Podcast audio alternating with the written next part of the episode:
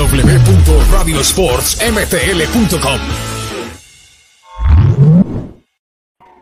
Hola, ¿qué tal? Y muy buenas. Un saludo especial a todos los que están conectados a partir de este momento en nuestras plataformas digitales de Radio Sports MTL en Twitter, Facebook y YouTube. Estamos ahí conectados para que todos estén atentos a toda la actualidad deportiva de Canadá en español en nuestra lengua y bueno, con todo lo que dejó el fin de semana deportivo en el país. Estoy con Miguel Roberto Martín y con Carlos Benítez. Chicos, ¿cómo están? ¿Cómo estás, Beto? ¿Cómo estás, Miguel Roberto Martín? ¿Cómo estás? ¿Cómo está todo, Beto? ¿Cómo estamos, comandante Benítez? ¿Todo bien? Todo bien, todo bien, todo bien. Bueno, este, bien mucha, mucho, mucho que desarrollar. A Carlos, ustedes pueden ver, se cortó el cabello, está modo Lautaro Martínez. Entonces, entonces, bueno, ahí el hombre ya tiene un nuevo look aquí para estar con nosotros en el programa. Hay mucho, hay mucho que desarrollar esta noche con respecto a lo, a lo que viene Canadian Championship, eh, con respecto a lo de los amistosos de, de Canadá, que ya empieza otra vez nuevamente Estados Unidos, por ejemplo, a dar eh, pues, el ejemplo de, mm, de pues, lograr eh, conseguir amistosos rápido antes de. Y por supuesto también lo que dejó la MLS con los equipos canadienses, la, el Canadian Championship, como lo mencioné, y todo el resumen de la Canadian Premier League también una semana más que tuvimos. Además que un éxito rotundo la realización nuevamente de la carrera de la Fórmula 1 aquí en Montreal y un triunfo en el ciclismo, vamos a hablar, o voy a hablar sobre todo al final de el triunfo de Michael Woods también en el Tour de la Occitania en territorio francés.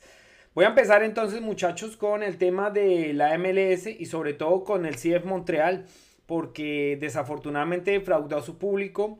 Montreal no, no le sirvió esa para o esa pausa de la Major League Soccer durante eh, estos eh, tres semanas que estuvieron más o menos los equipos canadienses pues por fuera de, competición. Y bueno desafortunadamente una derrota eh, dolorosa contra Austin se encontró sin idea. Realmente el equipo montrealés no supo mm, suplir la ausencia de Georgi y yo creo que Matt Komijevich no lo hizo mal pero tampoco es el jugador que de pronto puede darle esas soluciones a al equipo de Wilfred Nancy para sustituir al mejor jugador de Montreal en la temporada. Y Austin, un equipo que hizo las cosas muy bien, muy interesantes, pues se terminó llevando un partido tranquilo. Me gustó mucho de Austin la presión en los primeros minutos. Un equipo que no se vino a encerrar atrás. Hay equipos que saben defenderse muy bien, eh, Carlos y Miguel, con respecto a, a jugar de visitante. Este equipo supo desplegar sus líneas, avanzar un poco sus líneas y no dejarse encerrar de Montreal, que a la vez no tuvo la posibilidad de, de, pues, de obtener la ventaja por más de 50 minutos luego de la expulsión de Dani Pereira, que la podemos ver aquí en pantalla. Y Montreal se vio muy desconectado, no fue el mejor partido Joaquín Torres, se vio muy alejado Torres de Kei Camará, que reemplazaba a Romel Kioto, que tuvo juegos en selección hasta que pierde Camará, es increíble. Eh, no confía el defensor que la fuera, que no fuera a rechazar y le queda pues al delantero de Sierra Leona que no logra concluir. Pero eso fue Montreal, más ganas que fútbol, desafortunadamente no pudo. Y en una jugada, yo diría que aislada, un contragolpe, miren ahí ustedes pueden ver 3 contra 5 en la acción de, de gol. Ahí le queda, esta es una anterior, esta es de Fagundes, pero ya estaba avisando un poco lo que estaba tratando de hacer Austin en la superioridad numérica en la inferioridad numérica, porque ellos atacaban con menos hombres, Montreal defendía casi con 5 y marcaban en zona. Este es el gol, vuelve y juega los mismos tres al ataque, pase costado y le queda a Maximiliano Ruti, que es la inexorable ley del ex, para marcar el 1 a 0 al minuto 66 y ahí ya el partido completamente cerrado para Montreal. Eh, Maxi Urruti que jugó dos temporadas en, en el CF Montreal en 2019-2020. Y en adelante vuelve lo mismo. Un equipo que avanza sus líneas por, haber, por tener ya el marcador en contra. Y por supuesto mm, la inclusión de Fagundes, de este chico Maxi Urruti, de Sebastián Driussi, que también fue importante en esta consolidación ofensiva de Austin, pues le logró mm, consolidar unos tres puntos importantes para el equipo de Texas frente a un CF Montreal que ahora pues eh, tendrá que ir a jugar frente a Toronto en el Canadian Championship y buscar el paso a la final. Pero fue muy defraudante em, sobre todo el rendimiento, los, eh, los rendimientos individuales. Yo creo que la idea del técnico era clara dentro del terreno de juego pero desafortunadamente mm, eh, los rendimientos individuales no fueron los mejores, tanto de Kei Camará, de Malcolm Ilhevich, de Joaquín Torres. La zona defensiva estuvo a veces muy, muy inquieta en el sentido que, por ejemplo, Kamal Miller fue ausencia y es una pieza fundamental dentro de la zona defensiva de Montreal. También eh, el tema de Georgi Mihailovic, ahí queda claro que no hay, una, mm, no hay un recambio claro para él. Matt Milkevich lo decía en la rueda de prensa hoy, por ejemplo, que, que él va a trabajar y va a hacer todo lo posible, pero que no cabe la menor duda que Mihailovic es, eh, pues, está a un nivel por encima de todos dentro de la posición de mediocampistas. Así que hay que mirar, Montreal en este momento ya perdió tres de los últimos cinco partidos, entonces no es un tema para, para tener en, pues, en detalle, para tenerlo en detalle. Y le queda un partido de local tiene que enfrentar a Charlotte por la MLS el próximo fin de semana y luego tiene que ir a enfrentar una papa caliente impresionante de visitante y es Seattle Saunders y los LA Galaxy. Así que mm, tiene que sumar esos tres puntos para no volver a perder eh, pisada a Montreal y ahí en adelante pues tratar de hacer algo más, más importante. todavía, están en, todavía están en playoff, ¿no? Todavía están en puntos de playoff, pero están solamente a tres puntos. Sí, correcto, están eh, quintos con 23 puntos. Esa tabla del este está muy apretada realmente. Ya eh, hasta Toronto, que ya voy a, vamos a hablar ahí poco, poco de Toronto también, de, su partido. Em, está muy cerca realmente. Yo estoy mirando acá la tabla. Y Montreal en este momento es quinto con 23 puntos. A Montreal no le ayuda mucho el gol en contra. Tiene, tiene 27 goles recibidos, 28 anotados, más uno en diferencia de gol. Empatan ese mismo ítem con New England Revolution que tiene 23. Pero si usted mira los líderes, New York tiene más 15 y 27 puntos. New York Red Bull, los dos equipos de Nueva York lideran 26 y más 9. Y Filadelfia tiene 26 y más 9 también. Entonces, salvo Orlando que tiene menos 2, los punteros de la conferencia este pues tienen una mm, diferencia positiva en cuanto a los goles que a veces determina también posiciones de, clasificación. y bueno, entonces hay que mirar lo que pasa con Montreal, cosas eh, interesantes, sobre todo el recambio que se le vio en jugadores como Bro como Matthew Chouanier volviendo a jugar como volante por izquierda, pero en general el rendimiento fue muy pobre, la, la mejor asistencia en la temporada del equipo pues fue pues como le digo, balanceada desafortunadamente con esta con esta mala actuación del CIEF Montreal como local y pierde su segundo partido en la temporada en su estadio. Eh, Pasemos al que, al que hace mm, al que hace cosas y yo no sé si ustedes lo lograron ver y es el tema de Vancouver Whitecaps. Nosotros habíamos hablado, Carlos Miguel, en programas anteriores que los Whitecaps eran un equipo que no daban pie con bola y que su temporada iba a ser muy mala. Y de un momento para otro el equipo tomó repunte y está en ese momento en playoffs. No sé si ustedes lograron ver algunos, algunos apartes del, del partido que tuvo mm, Vancouver Whitecaps, pero fue bien, bien interesante derrotando sobre todo a, mm, a uno de los bueno, uno de los importantes que es Dallas, ¿no? Que estaba también en la parte alta de la tabla. Dallas que estaba, eh, estoy aquí mirando la tabla de la conferencia oeste. Dallas está cuarto en este momento en la, en la, en la conferencia oeste.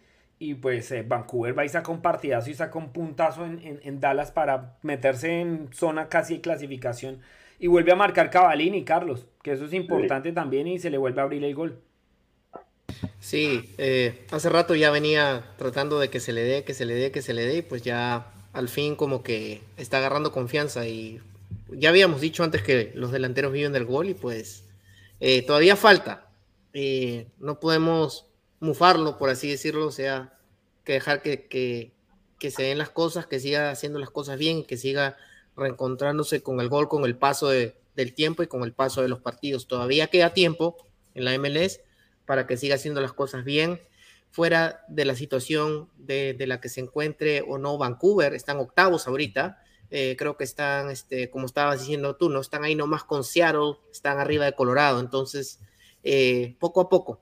Eh, lo más importante es de que ahorita él comience a, pensar más, más que nada en su, en su individualidad, en cómo volverse en cara al gol, muy aparte de los resultados, claramente el jugador quiere hacer cosas importantes por su club, pero ya estamos en temporada prácticamente del Mundial, estamos junio, julio, agosto, septiembre, septiembre y octubre prácticamente tendría como fecha límite, ¿no? Como para comenzar a hacer las cosas bien y volver a reencontrarse en cara gol para que pueda tener una buena vitrina en la Copa del Mundo. Algo que logró hacer Miguel este equipo de Bani Sartini es que mm, agregó un jugador clave y fue, fue determinante en este partido como lo es el argentino Andrés Cubas, que jugó casi 66 minutos en el partido frente a Dallas.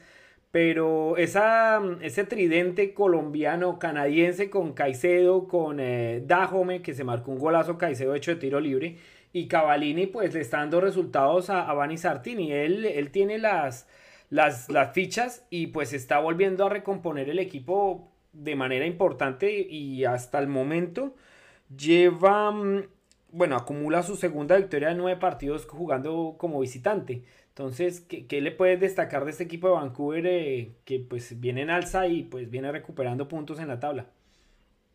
Es un equipo que se ve que está ahorita en, el, en su momentum, ¿no? Porque cuando pones a ver el juego, parece que Dallas tuvo la mayor posesión, tuvieron sobre 68% de posesión al balón, 568 pases en contra de 290, 16 eh, chutes al arco y, y, Vancouver tuvo 4. Y cuando, eso pasa cuando un equipo está en el momento que no, no importa con, quién juegue, los resultados se te van a dar. Y está como Cavallini, que ya, ya lleva dos goles en las últimas dos jornadas. Correcto, y entonces con eso Vancouver es octavo yo creo que el calendario de Vancouver, que aparte también juega campeonato canadiense, Canadian Championship en tres semanas. Eh, mañana. En este, sí, mañana contra York. De hecho, es el duelo que tienen ahí pendiente. Vancouver tiene que ir a jugar los próximos dos partidos de Vancouver. Bueno, recibe a New England Revolution de local. Y luego, por Major League Soccer, uy, tiene una seguilla de partidos de local. Ahí se puede meter de una a los sí. pero no son rivales, no son rivales fáciles. Le toca a New England. Los, sí, eh, es tramitable. No puedo decir que, que, que, que, es muy fácil ni, ni muy difícil sin desmerecer a, a, New England, pero, pero creo que el AFC le sigue después de ese. Creo que juegan el 2 de julio. Juega eh, a Los Ángeles Fútbol Club y después juega con Minnesota. durísimo. Durísimo. Las dos últimas fechas creo que es durísimo. A mí Minnesota siempre me ha parecido un equipo de esos que son callados, pero que son un complique. Ahí no tapa Dane Sinclair el tercer arquero de Canadá. El tercer arquero de la selección canadiense. ¿O en Colorado? No, en, Minnesota creo. Él tapa para Minnesota, si no me equivoco. Voy a corroborarle el dato, permítame un minuto. Pero creo que sí, permítame. Seleccionado. Sí, el tercer arquero. Sí, Sinclair, correcto. claro, eh, choque de choque de mundialistas. Choque de, de canadienses, Cavallini contra Sinclair. Bueno, así es pues ya casi en tres semanas. Pero muy bueno lo de Vancouver, realmente es el que está sacando ahorita la cara por los equipos canadienses de Major League Soccer, aparte pues de Montreal que en este momento vive una montaña rusa de emociones y que pues también eh, la baja, vuelvo y repito, de Mihailovic pues le ayudó un poco a, a, que los otros equipos tomaran ventaja como tal. Y el último de los tres es Toronto, que ese sí va como en la montaña rusa, pero no tiene como... Su... Ese, ese es el de las malas noticias, desafortunadamente Toronto vuelve a perder. Toronto es el segundo con más goles en contra de la liga.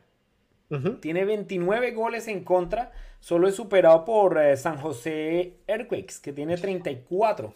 Y es uno de los equipos que tiene muchos problemas en el sector defensivo, Carlos. Exacto. Imagínate, imagínate que la MLS solo fuera una tabla y hoy por hoy fueran solo 14 equipos. Si tú ves la tabla, es preocupante. O sea, yo sé que no hay baja en la MLS y todo, pero si, lo analizamos como si fuera cualquier liga del mundo y solo fuera una tabla, pues eh, están en el puesto 12, o sea, están ahí nomás al borde de la baja, o sea, es, preocupante. Eh, así que Don, Don, Bradley, entrenador, y Don Bradley, hijo, pues a echarle ganas al equipo, no sé, pero, o sea, creo que tienen 15 eh, puntos, si no me equivoco. Este, si no me equivoco, tienen 15 puntos, tienen 15 partidos jugados y tienen varios goles en contra. Entonces. El, problema, el problema, y lo mencionó Fernando en muchas de sus crónicas, es que eh, Bob Bradley sigue muriendo con su, con su lógica y es poner a su hijo eh, como único volante de marca pensando que tiene el mismo tanque de hace 10 años. Y Exacto. Michael Bradley completamente solo no puede. Ahí lo pueden ver ustedes en la jugada del segundo gol. Pues que siga, pierden un 2 a 1 y, y, mire el espacio completamente que deja Toronto en mitad de cancha en zona de recuperación. Ahí pues obviamente queda muy desbalanceada la defensa Y por supuesto, al no llegar ahí, queda un rebote que fácilmente el volante de marca debería estar ahí llegando a cubrir. Y pues por eso Luquiñas marca el 2 a 0 que le da la victoria a, a New York Red Bull. Pero lo de Toronto de verdad no tiene malos jugadores. Uno se pone a ver la nómina de Toronto, no es una nómina mala. Es una nómina bien interesante con, con un... Ataque y defensa. Pues tiene buen, pues por supuesto, tiene un muy, y tiene un muy buen arquero porque Westbrook ha sido figura, de hecho la, la, cosa hubiese sido peor para Toronto si no es por su arquero también. Entonces no tiene un mal equipo, pero, pero la verdad es que tiene que empezar a cambiar el esquema táctico para poder lograr resultados. Para mí, yo creo que a Toronto le falta un 5. Pues le faltaba, le falta, sí, Bradley podría ser de 8.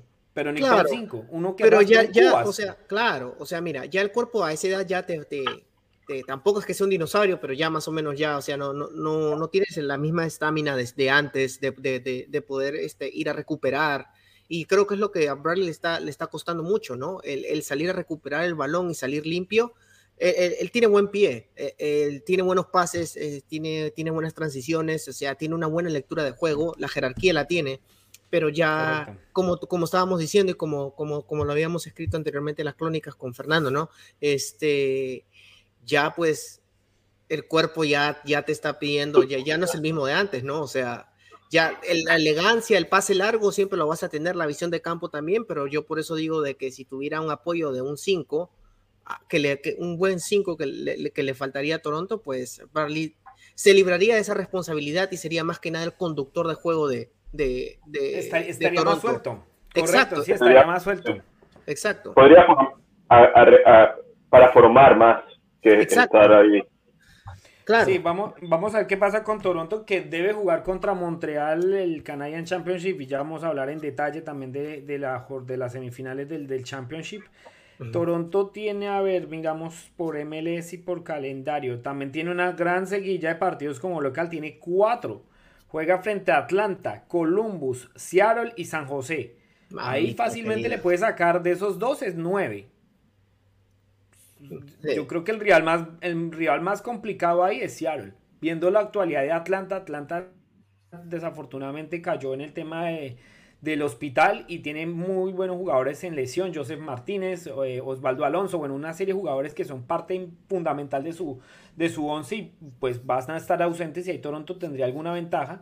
Columbus Crew, que es un equipo que eh, estuvo peleando, pero esta temporada no ha sido el equipo contundente de temporadas anteriores. Lo mismo pasa con Seattle, pero es que Seattle, Seattle siempre tiene esa, esa espinita que es el equipo duro de la liga y el equipo de la jerarquía. Columbus tiene la Pedro Santos dependencia. Crack. Y depende mucho es el Arayán también. También, sí. De esos dos. Vamos. Llega, llega el colombiano Cucho Hernández también como refuerzo. Fue firmado por 10 millones de, dólares a, Columbus Crew proveniente del Watford de Inglaterra. Y mm, San José Earthquakes, ahí está el duelo entre los, eh, los equipos con más goles en la liga. Vamos a ver esos cuatro partidos como le da Toronto. Tiene ahí la posibilidad de recomponerse, hacer 12 y 25-27 ahí alcanza a meterse por lo menos en puestos de playoffs donde en este momento está, como lo mencionó Carlos, duodécimo con 15 puntos y tampoco lo ayuda la diferencia de gol, tiene menos 8. Así que vamos a ver qué pasa con, con Toronto que no ha ganado como visitante, ha jugado 9 partidos, ha empatado 3 y ha perdido 6. Es que Beto, o sea, cuando, cuando tienes menos 8 de diferencia y estás en el colero, o sea, no eres el colero, pero eres dos antes del colero y tienes menos ocho de diferencia, levantarte así cuando, tienen, cuando no ganas de visita, no robas puntos, es, está un poco complicado. O sea, yo, yo, yo no quiero, no, no quiero desmerecer a, a, Toronto ni nada, pero yo pienso de que eh, yo Toronto, lo máximo que los veo avanzando en esta conferencia es séptimos o octavos, y eso siendo generoso, o sea, porque tienen muy poco, tienen buenos jugadores, pero yo creo de que hay algo que no encaja, como te digo, creo que le falta un 5, pienso yo de que, de que hay, hay mucho, el, factor táctico les está pasando factura y pues esperemos una pronta recuperación porque al final es fútbol canadiense, ¿no? Estamos en un año clave. le quedan más de 10 partidos, así que todavía tienen posibilidades de, recuperar y entrar en los... En, están muy esperanzados y lo, lo habíamos mencionado mucho por la llegada de Insigne, pero Insigne no es la solución realmente. ¿Y cuándo llega Insigne? Insigne no va a llegar hasta... Julio, ¿no? Llega en 7 de julio. esa es la fecha estipulada para la llegada de Lorenzo Insigne. 7 de julio. Ya, pero ¿quién, ¿de qué va a jugar Insigne? O sea, Insigne es extremo, a veces lo ponían de nueve o de Pozuelo, Pozuelo a un lado, Pozuelo a un lado, eh, Insigne el otro y Jiménez de punta. Pero es que Toronto no tiene problemas en el ataque. O sea, el ataque. Para, el ataque de Toronto no, no, no, es malo. O sea, a, mí me parece más que el problema de Toronto es más que nada el, esquema táctico y el, el, el, mediocampo. El medio. El, medio de Toronto es lo que por eso yo por eso yo digo de que a Toronto no le caería bien después de, de la llegada de Insigne traer un buen 5 y ya que están con la billetera gruesa, tráiganse a Pogba, no sé. y ya que están con ganas de, de reventar. ojo, y ahí les dejo, ahí les dejo un dato no menor.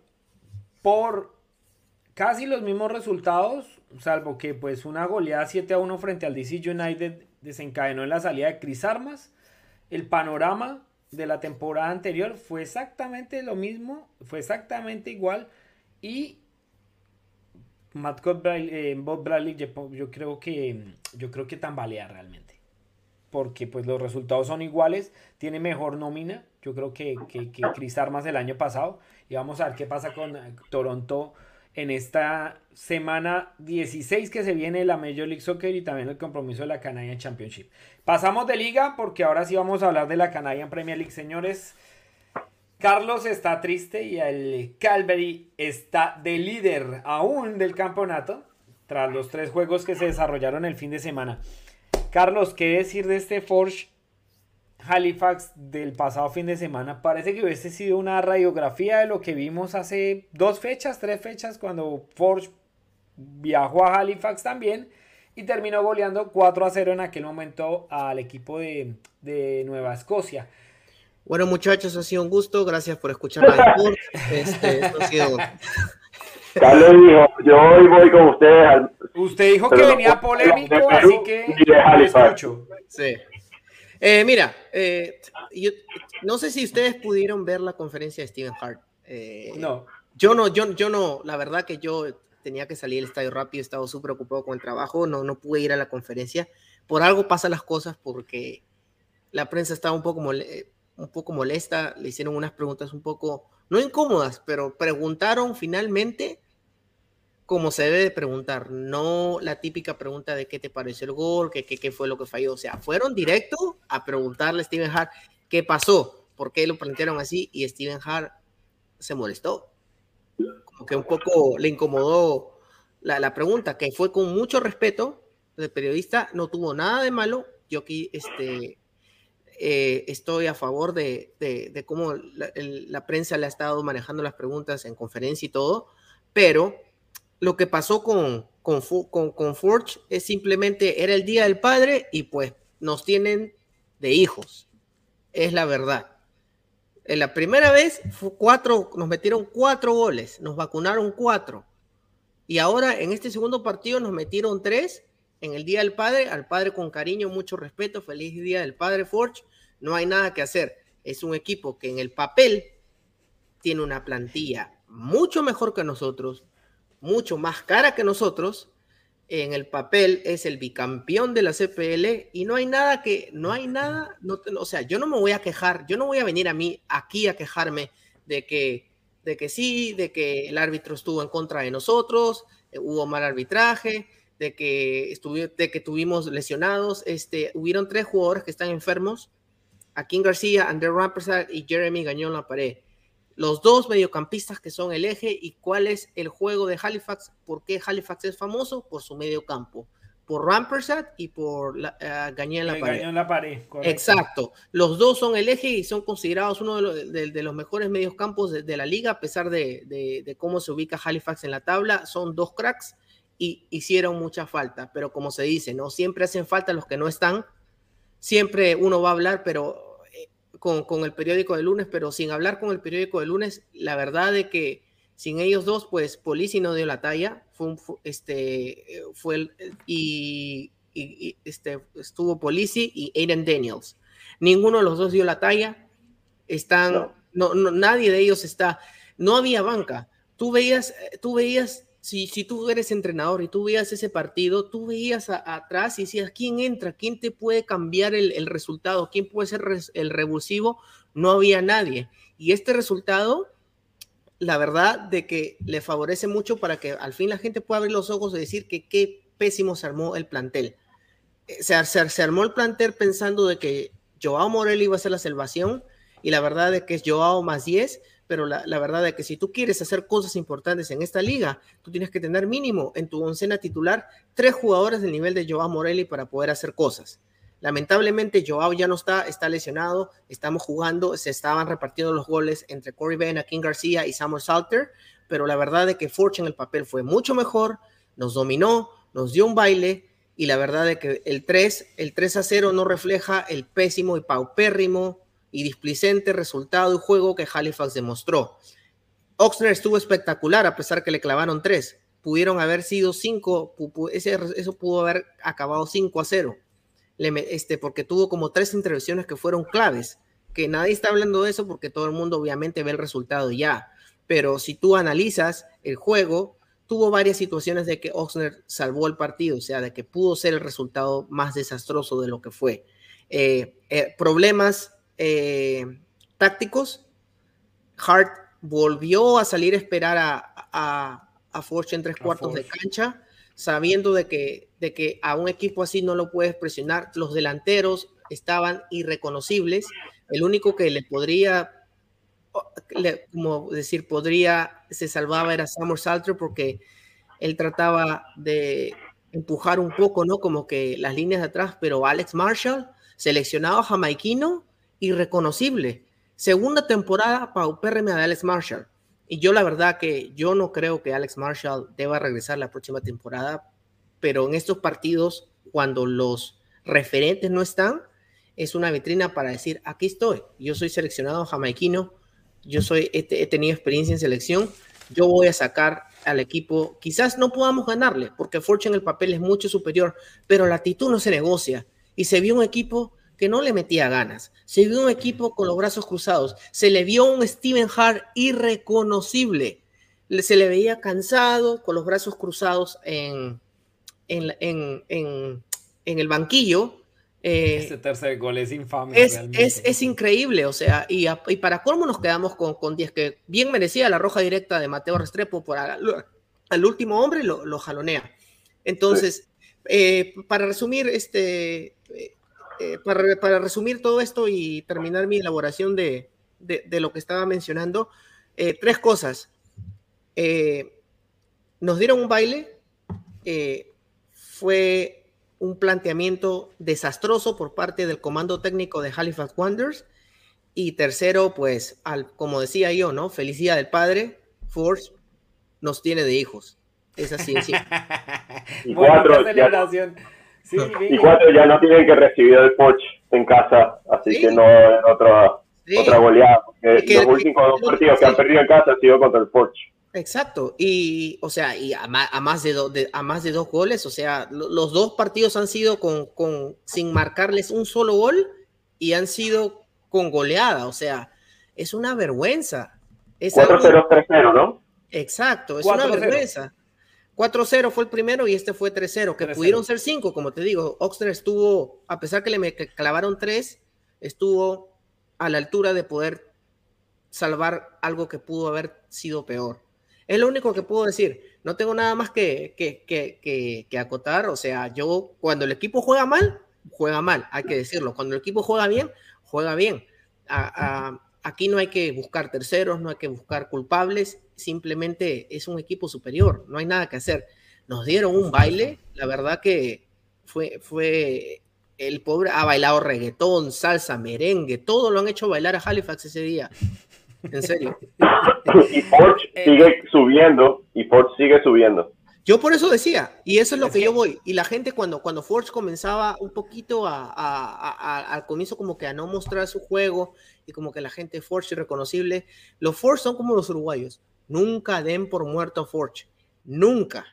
Por eso yo, ahorita tú, Miguel Roberto, que eres de Calvary y estás ahorita como que sí, son líderes en la tabla, ojo con Forge. No, yo sé. Ojo con Forge. No den oh, oh. por muerto a Forge. De, ese partido, Halifax solo ha ganado uno en los últimos cuatro como local, tres victorias consecutivas de Forge como visitante. Y ahí voy a tocar el tema con respecto a Miguel eh, de, de Forge, porque tiene dos partidos menos según ese calendario loco que tiene la Canadian Premier League en este momento. Em, digamos, la media de los partidos jugados es 11, ¿correcto? Mm. Eh, Forge tiene un partido aplazado, que es este em, contra Valur, por aquellos casos de COVID-19 en el equipo de Winnipeg. Y bueno, también le quedan ahí dos partidos que tendrá que arreglar para, para ajustar el calendario. Ganando esos nueve, que a priori son los puntos que tiene en disputa, quedaría líder. Fácil. Y el nivel, ¿será que le da? Porque yo rescato mucho de Forge realmente. Es que mm, no depende de esas grandes figuras como antes, que estaba Tristan Borges, que estaba Vicker, que... Que ya regresó al gol. Que ya y ese parece que regresó. El Borges parece que está, está ahorita...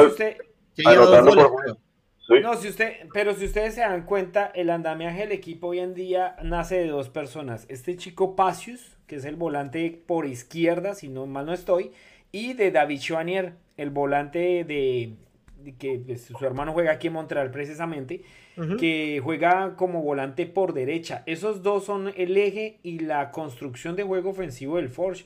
Y Ese creo, lo tuvo loca a la defensa, pero loca, o sea, nada, dos asistencias es demasiado, pero también lo dejaron jugar, o sea, nadie le puso una marca o dos, o sea, eh, eh, el tipo se paseó, o sea, el tipo le, lo dejaron jugar y pues es muy calidoso el jugador.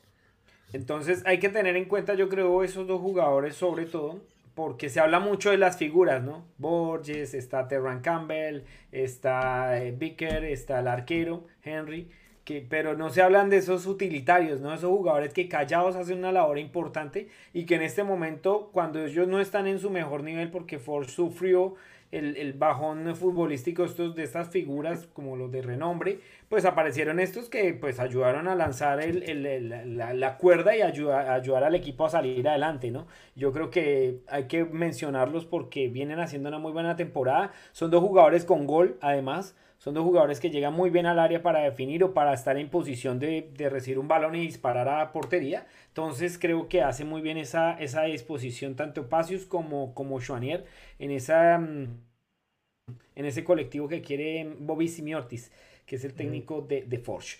Pasemos a York contra Pacific, dos equipos que estaban necesitadísimos de la victoria. Ese partido era el partido de los, de los necesitados de la, de la jornada de la, de la Canadian Premier League y terminó en un tristísimo 0 a 0 que pues le ayuda a, Calvary a mantener el liderato porque Pacific de ganar ahí lo pasaba por un punto en la tabla de posiciones. Sin embargo, creo que se le acabó el combustible al equipo de, de Victoria, señores, porque ya lleva rato que no gana. Mira, eh, eh, Pacific es fuerte en casa. Entonces, ellos vienen recibiendo a. ellos van a jugar con Halifax eh, la próxima fecha. Entonces, por ahí pueden sacar tres puntos. Como viene el equipo, yo no sé cómo, cómo va a estar el equipo de jugadores. Yo estoy hablando desde el punto de vista de Halifax, pero si vienen de comerse tres y vienen con bajas, pueden tramitar el resultado fácil. Eh, yo sé que los partidos hay que jugarse, pero eh, Pacific se le está acomodando un poco la seguidilla de partidos que viene como para más o menos poder subir ahí en la tabla, ¿no? Y poder este... Yo, la verdad lo que no entiendo de este equipo de Pacific es como con los mismos jugadores, porque ustedes se dieron cuenta del line-up ahí, está, está Valdísimo, está Didish, está el Güero Díaz, está Marco Bustos, está Josh Hare, Hombre, está, está Paricio. No estamos hablando que es que hace una rotación el técnico de, de Pacific, son los mismos que vienen jugando normalmente. pero es que, hombre, este equipo, e, este equipo sale de su estadio y es otro completamente, pero estamos hablando del mismo equipo que pone en cancha en toda la competencia. Sí. Sí, como que pierden la magia cuando salen de casa, porque no se les ha visto como visitantes no se les ha visto, no se le ha visto al campeón, que al final son los actuales campeones de la liga, ¿no? Yo creo que ahí eh, Pacific yo creo que está lanzando las apuestas a, sacar la mayor cantidad de puntos de local donde de hecho es donde ha hecho su gran campaña como, como, como mm, en el campeonato. Ha ganado cuatro partidos y ha empatado dos, es decir, ha hecho 14 los creo que ha jugado 18, de 18 puntos disputados en, condición de local. Entonces es algo que, que cabe resaltar ahí porque pues eh, su gran campaña en este momento que lo tiene segundo es gracias a su, a su temporada como local en su estadio. Entonces, y aquí tiene muchos problemas. Yo no sé si es que se deja ganar de la presión, los terrenos son iguales, eh, no juega ante un equipo que sabe defender muy bien pero que tampoco ataca, porque pasémonos al otro equipo, a York. Es un equipo que defensivamente es un equipo seguro, es un equipo que sabe defender, que sabe marcar en zona, que sabe hacer referencia en el hombre a hombre, pero hombre, en la fase ofensiva o se le cierra el arco, o le falta esa colectividad, tiene una muy buena conexión latina y que pronto puede dar resultados a futuro y que está todavía engranando, Sofía nos lo, había, nos lo ha contado en algunos capítulos, pero hombre, no, le, no les entra, no les entra realmente y es el equipo con menos cantidad de goles anotados en el campeonato, ya solo seis. Mira. Y, que, y le tienen que decir adiós a, su figura, a Arsi, ¿no? Que, lo transfirieron para la segunda liga de, Francia. Francia, sí. Mira, eh, yo te daría, te daría esa si, si fuera, por ejemplo, si, si, si Pacific juega con, sin la presión de, que, de, que no, de que no son los campeones y se dedican a hacer el juego de que hicieron la temporada pasada, se las doy. Porque la verdad que sí, ¿te acuerdas que habíamos hablado de las millas, la distancia de viaje? Pero eso no es excusa porque son el reciente campeón. Entonces yo pienso de que Pacific está un poco con la presión del ser campeón, de haber metido todos esos viajes y haber podido sacar tres puntos fuera de casa y pues ahora se les está complicando mucho y como Beto decía, están es la misma oncena titular. Y lo más gracioso de todo es de que casi es la misma oncena que casi siempre se repite y vuelve a jugar. Y normalmente tú ves la mayoría de equipos de la, de la CPL hacen un poco de rotación cuando depende de, del cronograma de partidos que les toquen, de la seguidilla de viajes. Tratan más o menos de rotar, no todo el equipo, pero ciertas piezas, ¿no? Como para darle un poco de descanso a los jugadores, el viaje y todo, la recuperación y todo eso. Eh, pero Pacific es uno de los equipos de que viaja más en la CPL y no obstante de aparte de la trayectoria que hace, es uno de los equipos que menos modifica su oncena titular. Entonces, yo no sé si a este equipo a lo mejor le haría falta un poco de rotación al momento de, de, de estar afuera, porque todos sabemos, o sea, para mí Pacific es uno de los equipos que mejor tridente ofensivo, ofensivo tienes. Tienes a Marco Bustos, tienes a Güero Díaz, tienes a Mania Aparicio, o sea, tienes tres jugadores que son letales ellos en el área, se entienden, todos hablan español, entonces tienen esa conexión, son, tienen un pie muy fino. Pero lo que yo digo es quizás a este equipo, a lo mejor dentro de su esquema y sin traicionar el estilo de juego que ellos tienen y el trabajo que Pama Duca dejó anteriormente, ¿no le vendría bien un poco de rotación? No, te estoy hablando de, cambiar tres o cuatro del tridente ofensivo, pero quizás un par de piezas que puedan darle un poco de respiro y ver qué pueda pasar, porque al final faltan más fechas y aún están metidos en, el, en los playoffs Pacific. Y pienso yo de que quizás un poco de frescura en la alineación no le haría mal porque calidad tienen arriba. Estos son de unos equipos, podría ser una solución, ¿no? Es, que es raro hablar que se necesita una rotación en un fútbol donde, donde se habla mucho que tener un equipo base es la clave para poder tener resultados y un, estilo de juego correcto. Y este equipo tiene la misma nómina casi todos los partidos, pero se le está notando el desgaste y que necesita una rotación. Entonces es casi lo inverso a lo que siempre uno establece como, como análisis, ¿no? Entonces es bien interesante verlo. Yo creo que sí debería hacerlo también, estoy de acuerdo con Carlos, porque mm, aún la temporada es larga, pero pues debe empezar a sacar puntos de, visitante, porque Pacific realmente solo ganó un partido y solo anotó dos goles fuera de su estadio. Preocupante. Y recibió siete. Y en este momento acumula cinco, cinco partidos sin victorias. La última victoria fue frente a Edmonton 2 a 1, acumulando tres empates y dos derrotas. Y pasándome a la otra vereda que jugó frente a Pacific, es decir, York, lleva seis partidos sin ganar, misma cantidad sin hacer gol. Es una, una encerrada completa que se pegó el equipo de, de Ontario.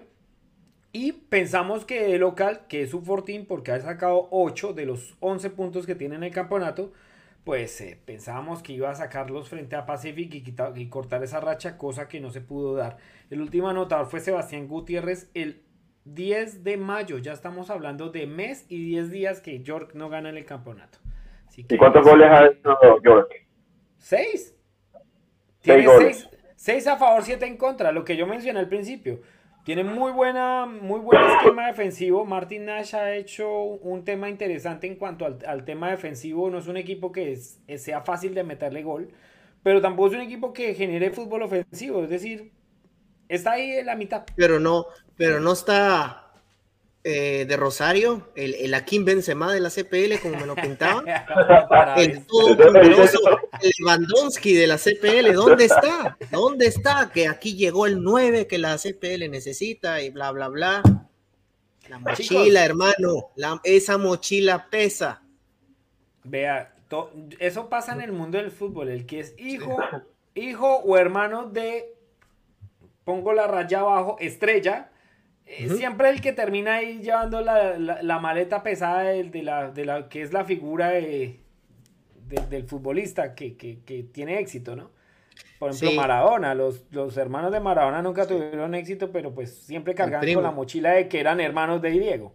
sí, el, sí, el, primo terminó el, pobre, el pobre hijo de, del Kun Agüero, eh, Benjamín, ni siquiera empezaba a jugar, pero ya el, abuelo era Maradona el, papá el Kun Agüero y el, padrino es Lionel Messi.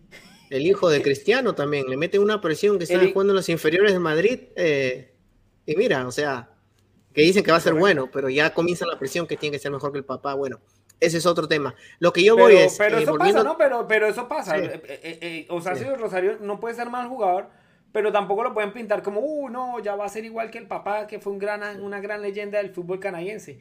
Hay que que tiene, ¿sabes cuál es el problema también? El, el problema también es que es delantero. Y el delantero vive del gol. Y peor, si eres delantero y eres hijo de leyenda, tienes más presión aún. Porque si fueras un mediocampista y un defensor, y, en un equipo que no le genera balones. Lo puedes bancar. él, empezó anotando, él empezó anotando juegos consecutivos y por eso fue que se fue creando ese Benzema. Exacto, entonces, pero, eh, pero, pero lo que yo me refiero es de que, mira, tú puedes tener el hijo de una leyenda, mediocampista puede ser, este, pero mientras sea delantero, va a tener esa presión de ser delantero, porque el delantero vive del gol. Entonces, si, si, tiene una mala racha y se le cierra el arco, ahí vienen las críticas y es lo que le está pasando. Ahora, yo no sé si a él le conviene, porque él es 9-9. Yo no sé qué otro 9 tiene York, aparte de él. Pues Lisandro Cabrera. Lisandro pues Cabrera. Está, está, recién llegado, no llega jugando. Exacto, hay que ver cómo se adapta el equipo también, pero no sería una solución también, y esto es para mí, yo, hablando, yo, hablando, personal, no ¿por qué no tirarlo a la banda, a, De Rosario, y quitarle la mochila al gol y que poco a poco vaya agarrando confianza y se vaya cambiando? Porque muchos entrenadores hacen eso. Cuando, el, cuando tienes un 9 que te puede jugar de extremo, porque el, De Rosario también a veces se ha rotado, lo tiran a la banda y le quitan la mochila del 9 y que poco a poco vaya agarrando confianza y un penalito por aquí, un penalito por allá, que la meta y llevarlo con calma. Porque talento tiene. El, el, York, al irse a APSI, firmaron a un canadiense que viene de Alemania, eh, se llama Ronen Krat, y es un delantero para, para agregar ahí. Así que por lo menos están buscando un otro delantero que no sea solo de Rosario, ¿no? Sí, porque delanteros, ya hay otro delantero alemán. Creo que Edmonton tiene otro delantero alemán también. Eh, no, es que es canadiense, pero viene de jugar en un equipo de Alemania. Alemania, entonces, bueno. No, Edmonton el Germany, tiene a con el Sí. Ajá. Pero no, bueno, o sea... tiene un, un, un, arquero alemán que es Roloff, Julian Roloff, que, que, era el que estaba por, por Carducci mientras Carducci estaba con lo de la operación y todo. Yo, chicos, sí, Carlos. No, no, no, este, no, para cerrar simplemente con York, este, pero mira, esto de York no es nada nuevo, o sea, desde que se ha comenzado la CPL han venido haciendo los mismos resultados. O sea que la prensa, por el hecho de ser de Ontario, le da mucha, mucha, le, da mucho que hablar porque es un equipo de Ontario, pero... Ah, Rosario. no, no, no, de Rosario, al equipo en sí, cuando eran, cuando eran York Nine. pasó lo mismo. Es que es verdad, o sea, pasó lo mismo. York Knight le dieron presión, le dieron presión, míralo, para abajo. Comenzaron así, para abajo. Eh, luego, luego vino rebranding eh, la temporada pasada con, con York United, y que un equipo nuevo, bueno, lo mismo pasó. Entonces yo creo de que, de que York dirigencialmente tiene una de las mejores dirigencias de la CPL, pero yo pienso de que en lo deportivo hay algo que no está fallando. O sea, porque estaban bajo la mano de, ¿cómo se llama? De Jimmy Brennan. Y Jimmy Brennan, eh, como entrenador, pues era un entrenador que le faltaba un poco de experiencia en el camerino, eh, se le veía un poco soberbio, eh, sin desmerecer lo, lo, que hizo. Entonces, pienso yo de que ahora con este entrenador se le ve que le llega al jugador más, que su mensaje le llega. Yo pienso de que York es un equipo que a proyecto futuro puede ser una de las dinastías de la CPL, pero hay que llevarlo de a poco porque este equipo recién está conociéndose, tiene un equipo joven, tiene mucho jugador internacional de talento, porque tiene muy buenos jugadores, entonces hay que, hay que ver. Yo, yo la verdad que yo no veo York llegando a los playoffs, pero yo veo que va a estar ahí raspando como que ese cuarto lugar esta temporada. La próxima yo creo que va a ser uno de las, como se dice, de los equipos que más problema va a dar, porque ya se vienen conociendo. Por ahora, la situación es negra y seis partidos sin ganar. Eso me acordó a la selección colombiana cuando se quedó por fuera de la Copa del Mundo de Qatar. Señores, vamos al último partido porque es el más importante. Dijimos que un día íbamos a hacer fiesta cuando Edmonton ganara y por fin ganó. Después de 11 partidos. El equipo de Alberta festejó. Alex Gutiérrez, nuestro compañero, debe estar contento porque Edmonton por fin volvió a la victoria. Hay un dato muy particular de este equipo de, Edmonton. Era el cuarto partido que llevaba o que acumuló marcando el primer gol del partido, ¿correcto? En los tres anteriores desafortunadamente sufrió dos, eh, los tres eh, reversos, un empate al final frente a Valur y derrotas frente a Forge y... Mm, el último partido que perdió Edmonton fue contra Halifax, precisamente, 2 a 1. Entonces es importante lo de este equipo de Edmonton. A mí me personalmente me gusta mucho por la historia que tiene este equipo. No solo dentro de la Canadian Premier League, sino dentro, de la, dentro del fútbol canadiense. canadiense. es el equipo con más historia. Es el de los equipos más antiguos de Canadá en el fútbol. bueno, eh, sí. Gracias a Edmonton aquí, se, aquí ha venido Kaká, eh, han venido a, Edmonton a jugar, eh, bueno, Kaká cuando estaba en la, en la UCL, ¿no? USL. Eh, han venido jugadores de, calidad a Edmonton porque Edmonton estaba jugado en la, en la liga que es como la segunda división de, Estados Unidos. Vino el New York Cosmos con Juan Arango, o sea, ha jugado muchos equipos. Arangol. Arangol, tenía que hacer, tenía que decir. Un crack. La verdad, la verdad entonces es, es, muy, muy, muy gratificante verlo. Es un equipo que no baja los, los brazos a su manera, a su estilo, con sus limitaciones. Realmente lo que hace Edmonton. Eh, esperábamos realmente la, la, victoria del equipo de, de, Alberta. Y pues desafortunadamente para Ottawa pues es, fue el, el verdugo, ¿no? Eh, que, que, que, que, cayera por fin en la, la, mala racha de Edmonton en el campeonato. Daticos así no menores de este partido es que, pues lo que les mencioné, siempre Edmonton se había ido adelante en el marcador en los últimos tres partidos y no había podido mantener el marcador. En los tres partidos le había pasado y aquí este, este arquero es muy bueno, hay que tenerlo en cuenta para, para, próximos, para la próxima temporada, para los equipos de la Major League Soccer. Es un arquero que brinda muy buenas garantías, es muy bueno y tiene a Edmonton ahí, digamos, peleando los partidos y casi siempre es figura. Con respecto a, Edmonton, em, sí, es, solamente lo de la acumulación de partidos y que, y que no baja los, los, brazos, ¿no? Es que tiene muchas limitaciones, es un equipo que tampoco tiene una gran figura que uno diga, bueno, bajo este liderazgo este, de esta persona Edmonton va a salir adelante pero mm, algo que me inquieta sobre todo de Ottawa y de haber perdido este partido es que Carlos González, él vuelve y juega el tema de las rotaciones, es que mm, rota mucho su medio campo. Balú Tabla inició como suplente, el mexicano Moragrega inició como suplente y en partidos anteriores estos dos habían sido pieza fundamental para la racha que tenía de buenos partidos y de buenos resultados Atlético Ottawa. De hecho llevaba cinco partidos sin derrotas, tres victorias, dos empates y producto de esa buena racha era gracias a los rendimientos de Valutabla y de Moragrega. Entonces, eh, ¿qué decir de este, de este juego realmente? Porque, porque, hombre, Edmonton ganó, aún está lejos, que Miguel decía que pronto empezara a remontar, yo tampoco lo veo así tan factible, pero, pero es un equipo que siempre da batalla, ¿no? El problema es que cuando le marcan o cuando le empatan un partido, moralmente también se cae y ahí es donde empiezan los problemas para el equipo de Alberta.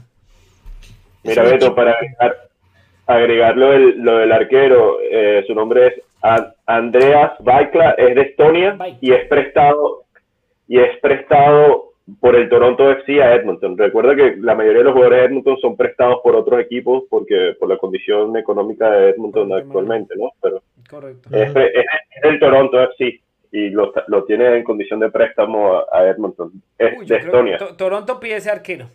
O sea, pues no estoy diciendo que Westbury y Bono en, en Toronto no den la talla. Sin embargo, es que ha mostrado muy buenos rendimientos Andrés Baikala.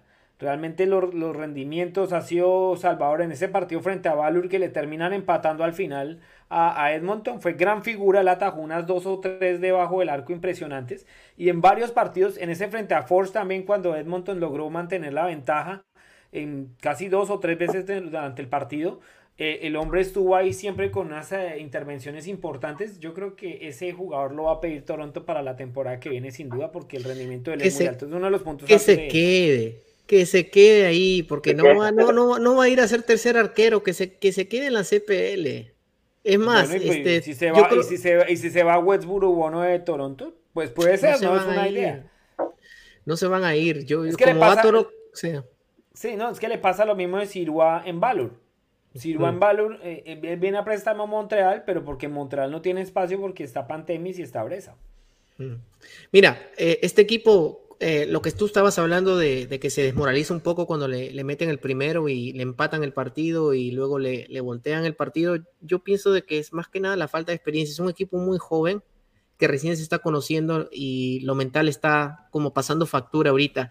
Pero este equipito con un par de, unos tres, cuatro jugadores, fichajes claves, como tú decías, quizás un par de referentes prestados o quizás el próximo año, ojalá de que la situación del equipo mejore, eh, puede dar pelea eh, es un equipo muy joven. Entonces, a, yo, yo, a, mí, a mí me emociona lo que estoy viendo, porque este tipo de victorias le hacen bien al equipo y le hacen bien a la liga, porque eh, hay muchos jugadores que fueron prestados y en lo moral motiva mucho, ¿no? Yo no sé cuál es el próximo partido de Edmonton, no sé contra quién le toca jugar. Eh, Permítame, si, ustedes tienen el dato. El domingo contra nosotros. Con, con, con sí, en casa. este, van a, van a llegar motivados, ¿no? Obviamente. Es un buen clásico el domingo con, todo, con eso. clásico. Sí, entonces, este, vamos a ver, vamos a ver. O sea, un empate con goles a cero es como, una, como tres puntos en casa. No, pues mire, mire cómo festejó Alan Koch. Eh, de hecho, el, técnico no ha hecho un mal trabajo. Le ha tocado trabajar con las uñas. Es que es un equipo que, si usted mira o sea, no hay que mirar solamente el colectivo. Desafortunadamente un equipo también dentro, dentro de su esquema o dentro del nombre, dentro de los 11 que juegan, detrás de ese equipo hay mucha tela por cortar de la parte administrativa, dirigencial, etcétera. Claro. Hinchada, marketing, publicidad. Y les que les ha tocado trabajar con las uñas. No nos digamos mentiras. El problema económico de Edmonton afecta en todos los departamentos y por supuesto, pues terminas desencadenando, eh, desencadenando perdón, en el deportivo. Y eso es lo que está pasando en este momento con el equipo de Monto. Por eso esa celebración de Alan Coach, que ha sido meritorio su, triunfo, sobre todo porque es que ha venido trabajando en, en que ponga un equipo a morir con las botas puestas. Es que eso es lo que, lo que ha demostrado Edmonton en las últimas jornadas, que no tiene la gran nómina para dar pelea y de pronto para ser líder, pero sí, venga, vamos a competir al menos, porque los primeros partidos dieron pena de un equipo que metió atrás esperando a ver qué hacía el metían el gol y más atrás aún para no dejarse meter más goles. Hombre, yo creo que la ideología y la mentalidad de la coach cambió. Dijo, venga, vamos a, vamos a competir. Esto es lo que hay, no tenemos más para la temporada, vamos a competir. Yo creo que han logrado unas cosas importantes y ese triunfo sin duda va, a mejorar muchas cosas. Y, ya no son las ya no son la Cenicienta y yo sé que no lo tiene Beto, pero hay que también hablar del partido Calvary contra Valor. Se ganó 4 a 2 en Winnipeg. Ah, eso fue el, eso fue el que le abrió el, cierre de la semana pasada. Es que hubo tres partidos entre semana. Sí. Y luego otros tres partidos el fin de semana Calvary. Por eso sigue el líder también por la gran victoria en Winnipeg. Porque ganó 4 a 2 con un gol de Sergio Camargo. Arvin People apareció un goleador, otro goleador extra. ¿Qué jugador es ese? Tom Weldon, ¿eh? Jugadorazo. ¿Qué jugador es People? En serio. 19 añitos, británico. Ese Tommy tiene un pues ojo para, los fichajes. Y desafortunadamente mm, Valur, pues con la banda latina no ha podido, no ha podido, en este momento es penúltimo el campeonato y, es algo que... Anotó, el chileno Ponce, ¿no? Sí, Walter Ponce anotó y Kevin Rendón aún no está listo para, para debutar. Yo creo que va a debutar la próxima jornada ya con Valur. Próxima jornada para que estén pendientes. Sábado vuelven y juegan tres partidos. Es que están acomodando tres partidos por fin de semana, algo que yo, la verdad no entiendo. Sábado 25, Pacific Halifax a las 17 horas del este. Y para el domingo 26, York frente a Valur. Uy, este partido otro partido de necesitados. Yo creo que York se le tiene que abrir el arco. 12 del día, hora del este. Y el, al clásico, Calvary frente a Edmonton a las 19 horas del este. Esa es la jornada de la Canadian Premier League y por supuesto la, próxima semana vamos a hablar en detalle de ello. Vamos a hacer una breve, un breve corte y ya venimos a desarrollar lo que es selección canadiense y los dos eh, noticias del, del, final con los deportes, con otros deportes porque también hubo Fórmula 1 y también ciclismo. Ya venimos.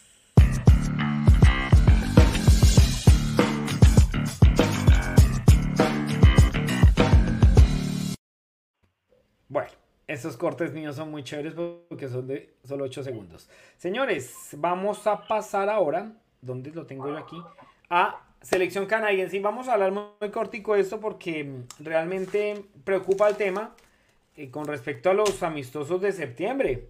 Nosotros hablamos de no volver a pasar vergüenzas con respecto a buscar un rival. Ya supimos lo que pasó con Irán, con Panamá y los eh, juegos que se perdieron o la preparación que se perdió de cara a, preparar pues la Copa del Mundo, ¿no? Valga la redundancia.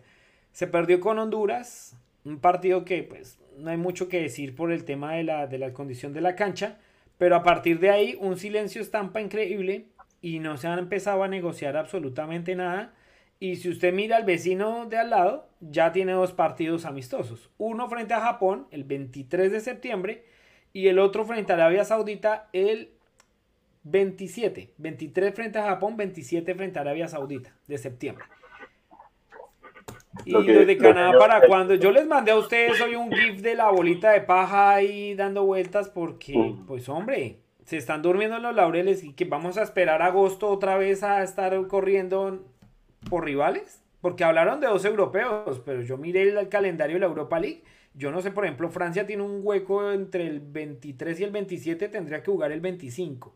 Y no creo que vaya a poner Didier de Champs eh, equipo cuando tiene la, la Nations League en vilo porque Francia está a punto de descender en la, en la competencia, al grupo B, ¿correcto? Entonces, ¿cuáles rivales están por ahí? Yo no sé, la tarea la tengo yo aquí, la mía. Yo no sé si ustedes de pronto se pusieron en un momentico a mirar qué rivales más o menos habían pero yo de los europeos no veo nada por ahí. Y segundo, habría que empezar a mirar África, Oceanía o mismo Sudamérica, que ahorita Sudamérica está casi quieto con respecto a preparación de amistosos. Van a terminar Martinica y Aruba. Mira, yo sé, yo sé que, yo sé que, yo sé que en septiembre eh, Perú va a jugar un amistoso con, con México. Ya está programado. Y hay una fecha más que no se saben, que, puede ser, eh, dijeron otro rival, eh, ¿cómo se? Con CACAF, que podría ser, Estados Unidos, podría ser Estados Unidos o podría ser, no sé, o sea, como te digo. Costa Rica, ojo, que ¿Mm? Costa Rica fue al Mundial también. Entonces, es que vuelve y juega. ¿Qué rivales hay? Yo, por ejemplo, hice, hice la tarea con, con los, mirando rivales que uno dice, bueno, puede ser posibles, posibles. Qatar, ¿por qué no jugar con el anfitrión? Claro. Si el, si el jeque da la plata, hágale, vaya, que toque ir a jugar a Qatar, pues hombre, lleve la selección para allá y listo. Que se, que se aclimaten. Sí. Vayan haciendo un proceso de preparación. Arabia Senegal. Arabia Saudita podría jugar contra los dos americanos, por ejemplo. Porque Arabia Saudita, de hecho, juega contra México en el grupo. Entonces podría ser una buena opción Arabia Saudita, por ejemplo. ¿Todos los partidos de Estados Unidos es en este lado del charco? No, señor, juegan en Murcia, en España. Uno frente a Japón está por determinar la sede y frente a Arabia Saudita juegan en Murcia, España. Eh, Murcia, España, correcto. Entonces, yo creo y casi seguro que los de Canadá también van a ser en territorio europeo. Eso sí, creo que se, se determinó al final de la fecha de, de CONCACAF Nations League que van a jugar en, Europa. Eso sí, eso sí es claro. El tema son los rivales. Australia podría ser un buen rival. Eso. ay, qué pena, ¿no? Se me metió.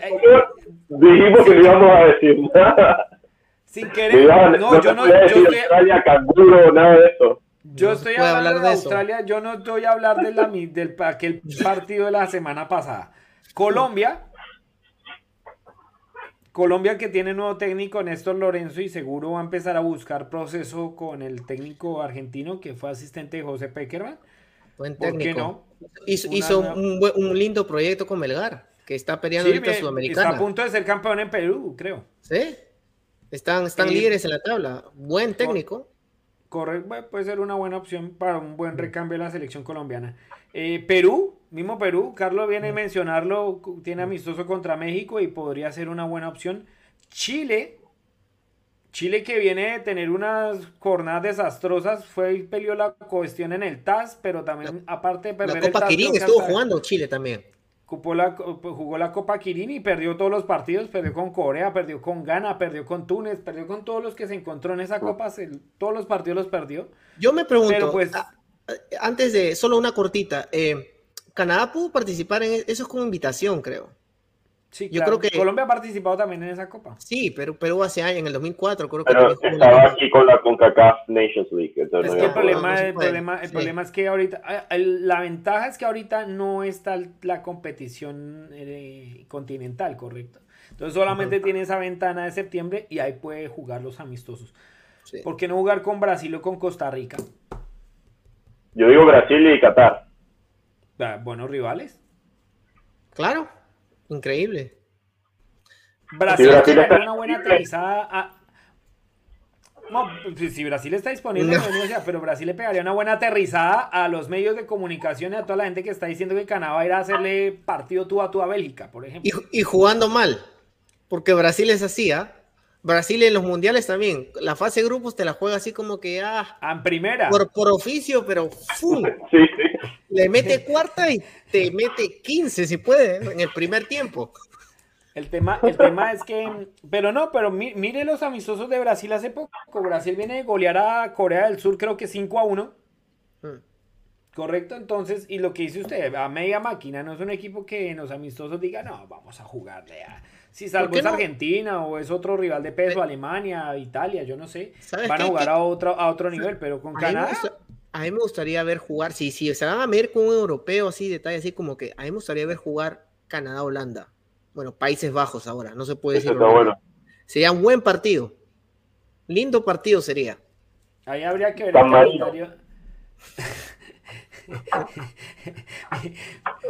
Miguel, Miguel quiere seguir eh, creciendo la esperanza del, del, hincha, del, hincha, canadiense que, mejor dicho, ganándole a la todopoderosa Curazao 4 a 0, ya va a enfrentar de tú a tú a Croacia y a Bélgica.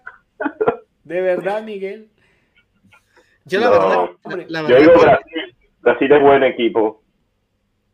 Pues es que, hombre, yo creo que, yo creo que, eso, yo creo que es hora de empezar a de empezar a buscar eh, em, de empezar a buscar un equipo que, lo ponga contra las cuerdas realmente. Es que eso es lo que hay que ver. Un equipo que realmente lo ponga contra las cuerdas creo a mí lo que a mí sí es que es verdad. Lo que tú dices es muy cierto Beto porque ya ya estoy o sea yo ya ni me, pongo a leer. Ya ya leo y creen que le van a ganar a Croacia. Ven con quién juega Croacia en la Europa League y comienzan ahí los los tecleros. Sí le podemos ganar este Croacia los tecleros. ya quiero ver cuando. Tengo... cuando le toque enfrentar a Modric, a Brochovic y a compañía y a Kramaric, que es el delantero. Así, como que, que le dicen viejitos, ¿no? Ese anciano, así como lo ves con andador y todo. Que Modric parece Usain Bolt, no lo vio en un video de la final de la Champions corriendo Por a eso, marcar a Alexander Arnold, que es supuestamente el lateral más rápido del mundo. Pero aquí le dicen que está un poco viejo, que es un equipo viejo, y yo como que no mufen. no, hay que decir Vean, de Holanda, es, y es que ahí es el tema donde yo empiezo a pelear con los europeos. Juega Holanda el 22 de septiembre frente a Polonia y juega frente a Bélgica el 25 de septiembre. Entonces, ¿dónde ¿Y Escocia? Escocia. Puede ser buen partido. Escocia quedó fuera del repechaje también. Sí, pero Escocia, Escocia juega mm, Nations League. Es que el problema con los europeos es que están en competición. Están en este momento en competición. Escocia juega el 24 de septiembre frente a Irlanda y el 27 de septiembre frente a Ucrania. Y esa es la semana que Canadá tiene la posibilidad de jugar sus dos amistosos. Entonces yo creo que los europeos, se va a jugar en Europa, sí, pero yo creo que los europeos, yo creo que los puede ir tachando, salvo que de verdad quiera jugar con San Marino, como lo mencionó, como lo mencionó Miguel, pues ya es otro cuento. Pero yo creo que si se mira un potencial. Que... ¿Ah? Y viene San Marino y por primera vez en la historia que ganó un partido internacional y es contra Canadá. Que juegue con, con Islas Guadalupe. Con la bufa. No, hay que ver, yo creo que, yo creo que ahí mencionamos algunos rivales y nos ponemos a ir más allá, por ejemplo, Paraguay. Ese sería también un buen rival. Sí. Paraguay. El mismo Costa Rica. Bueno, que no alcanzó a jugar con nadie, volvió a pasar el problema eh, dirigencial y de sueldos y de igualdad. Y bueno, todo el proceso del, del contrato con One Soccer, etcétera. Tocó jugar con Costa Rica. Perfecto. Costa Rica está en el mundial y también también va a ser un buen sparring, independiente que ya hayan jugado en CONCACAF. De hecho, también fue uno de los que le ganó hace poco. Que jueguen con Honduras. entonces. Honduras lloviendo. En Honduras con esa potrero donde están jugando. Oye, pero ¿sabes qué? Em, ese es un tema que quiero tocar después para cerrar eso, porque ese, ese después podemos debatirlo aquí en la mesa. Vamos a batirlo. Eh, para cerrar ya tema de selecciones canadienses, de hecho, eh, Miguel jugó la sub-20. La sub-20 está jugando el torneo clasificatorio para la Copa del Mundo. De hecho, no van desde el 2007 año en el cual fueron anfitriones. Y mm, para los Juegos Olímpicos de París 2024. El primer partido fue un desastre. Yo creo que mm, vieron por encima... Creo que pasó lo mismo que pasa con la selección de mayores, ¿no? Vieron por encima del hombro, ah, Cuba, ah, yo creo que Cuba podemos ganarle tranquilamente el partido. Se pegaron una enredada en ese partido, tanto así que perdieron 1 a 0, ¿correcto? Le expulsaron el arquero a Cuba, Cuba no tenía arquero suplente, fue a tapar el delantero y aún así no pudieron meter gol. Perdieron 1 a 0.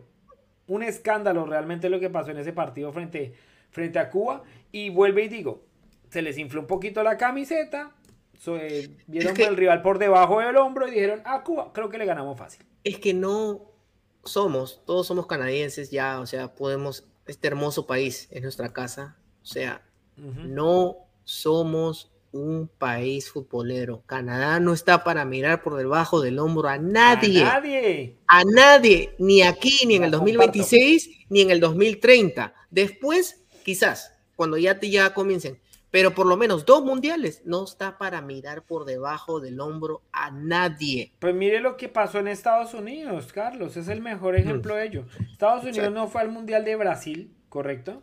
Sí. Estados Unidos no alcanzó a ir al Mundial de Rusia. Jürgen Klinsmann era, era, era el, el, entrenador. Y Bob Bradley era el del anterior, Bruce o Bruce Arenas. Bueno, algunos de los Arenas. era, era, el de la clasificatoria Brasil. Ellos no fueron a dos mundiales. Y hombre, Estados Unidos en esa época, el 2002, 2006, 2010, se armó un proceso en el cual, sí, ya veían por debajo del hombro a muchos y se creyeron el cuento, pero no hicieron el recambio. Cuando les pasó el tema del recambio, ¡pum! Se aterrizaron y se dieron cuenta que les tocaba volver a reestructurar todo. Éxito de ellos que bajo, la, bajo el mandato de Bell Harter y toda esta nueva camada de jugadores con Pulisic, Ferreira, etcétera, lograron clasificar a la Copa del Mundo nuevamente después de ocho años. ¿sí? Entonces, hay que mirar, hay que mirar los espejos del, del, lado, ¿sí? No, no oigo de México porque México casi siempre tiene, tiene como sacar el salvavidas en los momentos más críticos y termina pasando, pero Estados Unidos no. pero Estados Unidos no, y Estados Unidos sí vivió un problema generacional que, se, que, montó una generación muy buena con Donovan, Kobe Jones, etcétera, ya que Kobe Jones estaba al cierre de su carrera en el 2002, 2006, 2010, que fueron al Mundial, hicieron muy buenas presentaciones.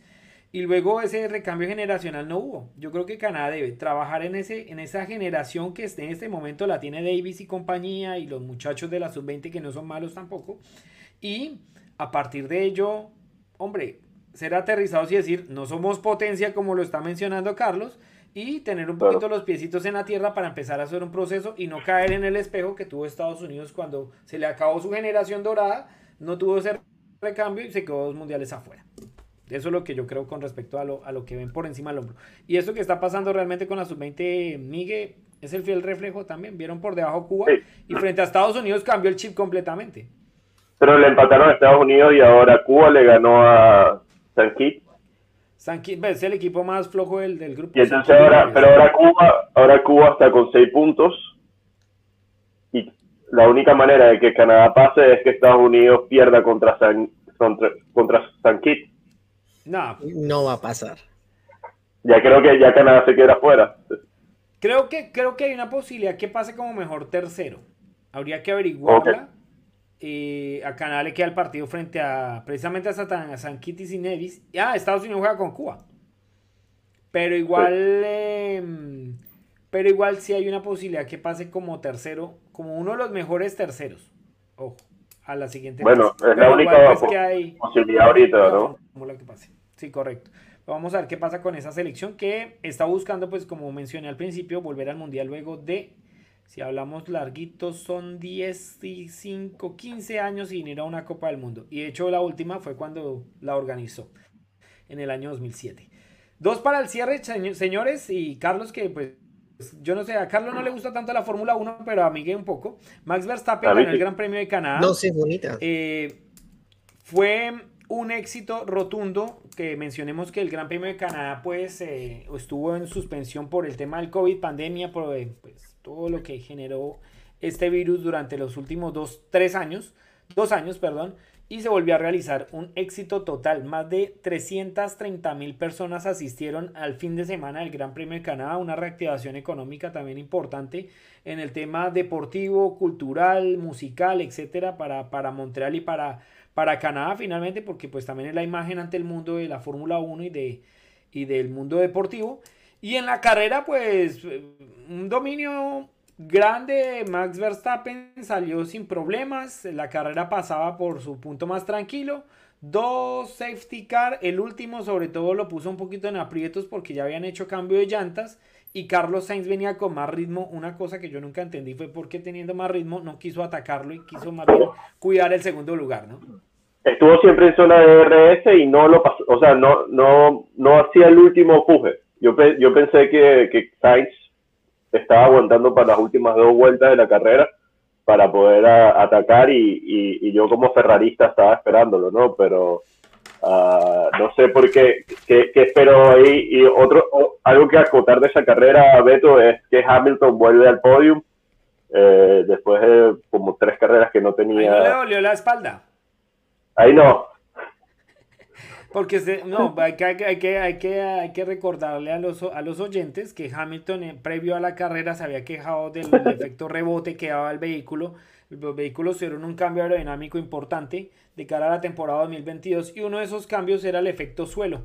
Desafortunadamente, el carro quedó diseñado para que tuviera un efecto de golpe sobre el piso y eso está afectando físicamente el tema de los eh, deportistas, de los pilotos de Fórmula 1, porque ustedes los ven en las cámaras on board, ese casco se les mueve bastante cuando van a una velocidad, imagínense ir a 300 kilómetros por hora con ese efecto de rebote, eso es un desgaste físico impresionante, pero pues el hombre quedó tercero, hoy ya no hay quejas, ya no pasó nada, no, ya nadie ha dicho nada y nadie ha dicho nada al respecto. Con respecto a esa carrera también, lástima lo del mexicano Sergio Pérez, eh, desafortunadamente su carro no, no dio un problema en la transmisión, lo dejó por fuera de la competencia.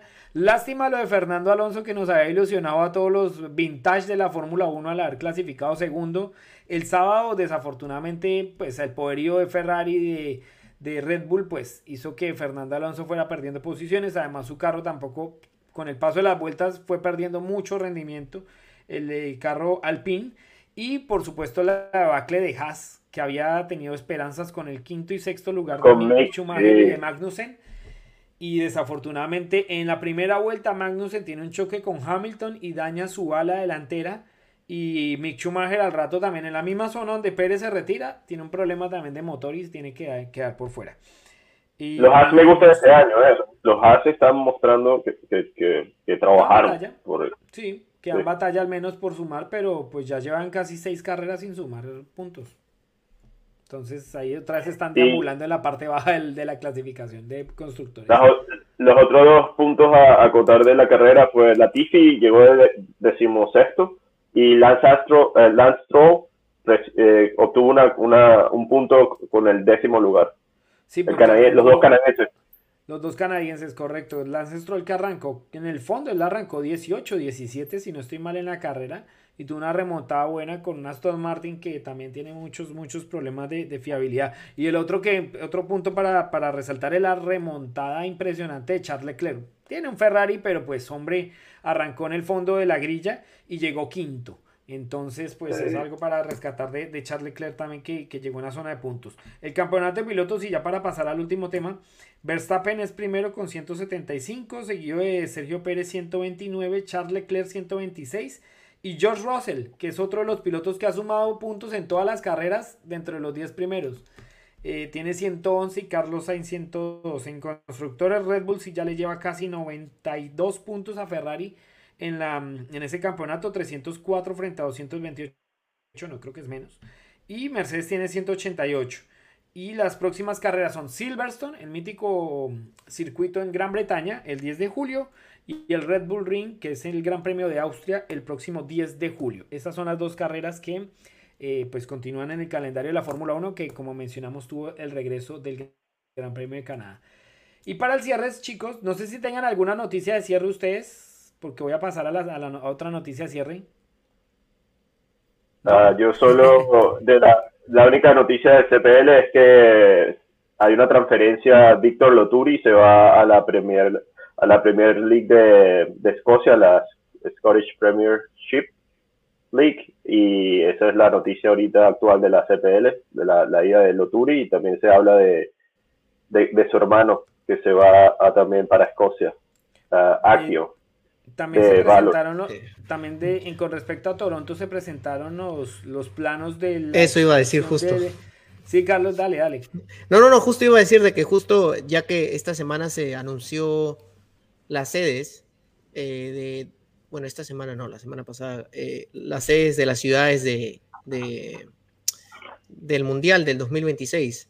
Y como ya todos saben, Vancouver y Toronto son las ciudades representativas de Canadá que van a participar en el torneo del deporte rey en el 2026 y se presentaron justo los renderings de, del estadio de Toronto, ¿no? Y ¿Para qué? Justo presentaron los renderings de la parte donde normalmente se sienta la, la en los King of the North, la, parte norte del, del, estadio y van a subir como que eh, un poco más las gradas, no sé, van, a aumentar las gradas. Van a, subirlo como a 18 mil más, ¿no? A, 18 mil. Lo que sí me quedó... 45 mil, creo. Sí, yo pensé que le iban a invertir un poco más en lo que es también la infraestructura, o sea, cerrar el estadio, porque yo, tuve la suerte de poder ver el Canadá.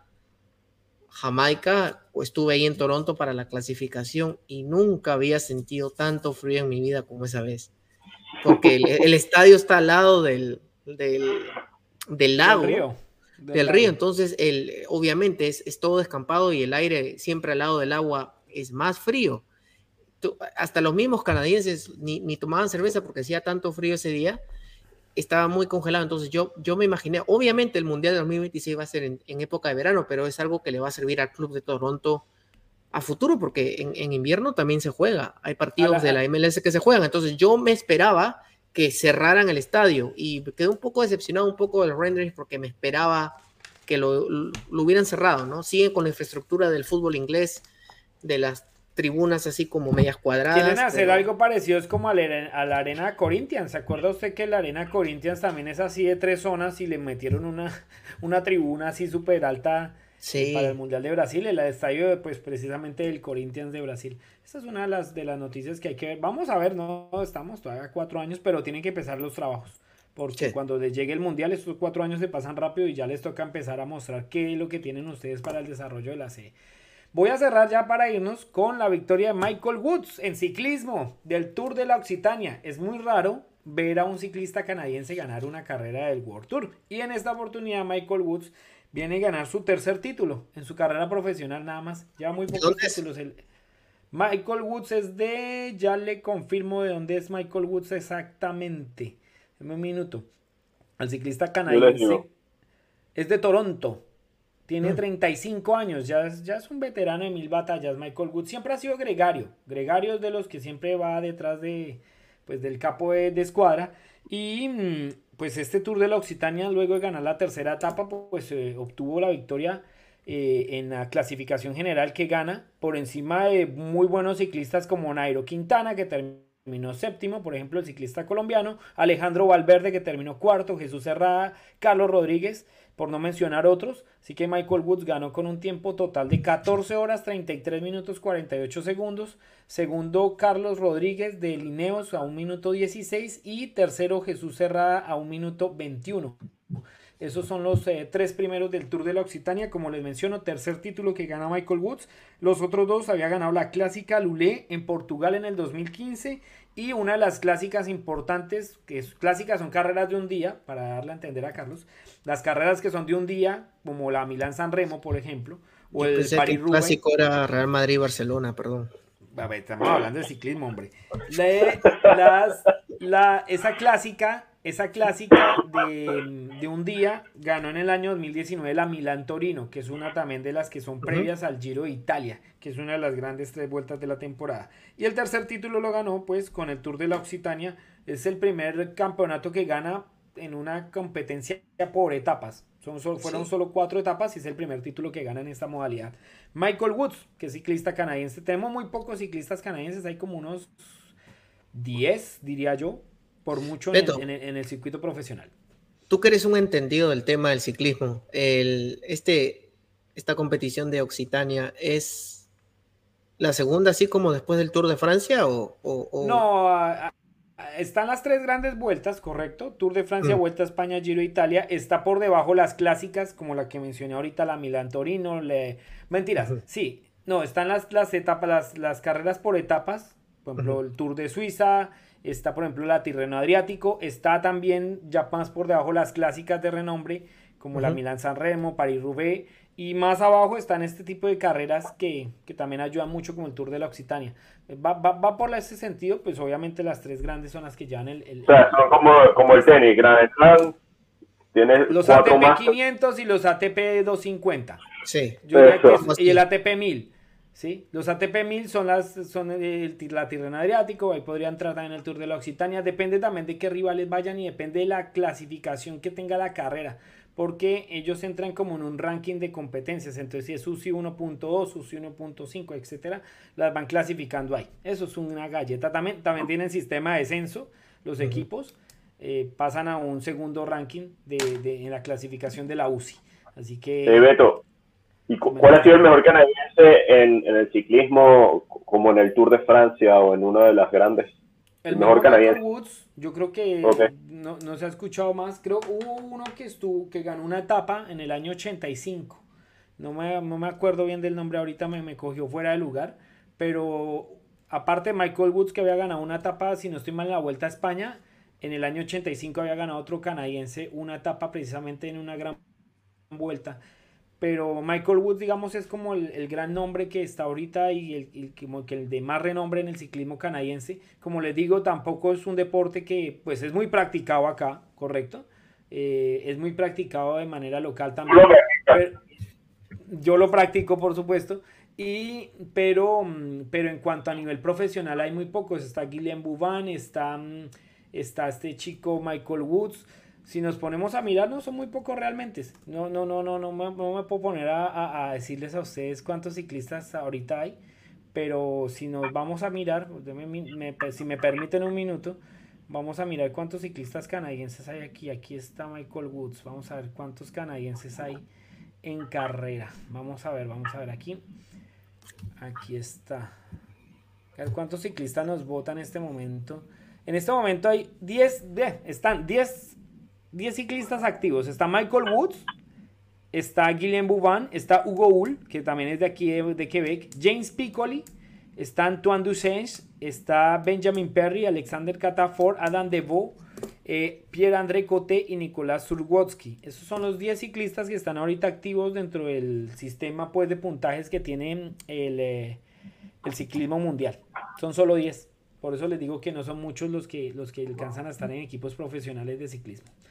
Señores, nos vamos. Gracias a todos por estar en sintonía. Gracias Carlos, gracias Miguel. Recuerden que esto va a aparecer en minutos en eh, nuestro podcast. Va a aparecer en eh, Spotify en versión audio y ya en YouTube ya también ustedes lo están viendo ahorita en estreno y lo pueden ver cuando quieran también a través de nuestro canal en YouTube. Radio Sports MTL, así como en Twitter y también en Facebook estamos como arroba Radio Sports MTL. Un abrazo Alberto Mora, Miguel Roberto Martín, Carlos Benítez les da un saludo especial y nos vemos en la próxima emisión. Chao, chao, chicos. Hasta luego, gente. chao.